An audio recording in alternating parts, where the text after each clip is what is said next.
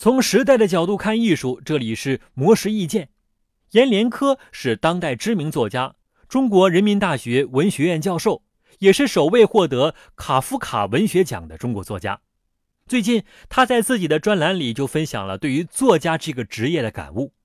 在阎连科看来，作家可以自谦，但绝不能真的把自己沦落为木工、瓦工之类的巧匠艺人。因为匠艺人是愈传承愈熟练，而写作则是愈写愈陌生，愈写愈敬畏，直至写到不敢落笔，才能为之成熟，为之大家。而对于作家与名利、理想、现实之间的联系，阎连科也有着自己的经验与体悟。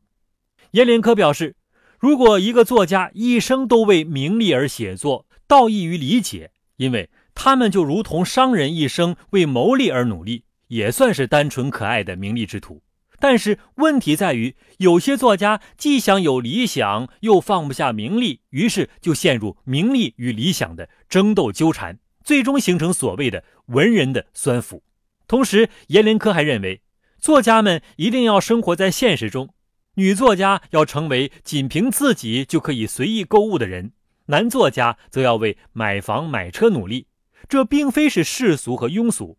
而是因为我们在如今身处的社会现实中，需要为自己能够有一个可容身、可喘息、可关门思考和握笔的书房而不断努力。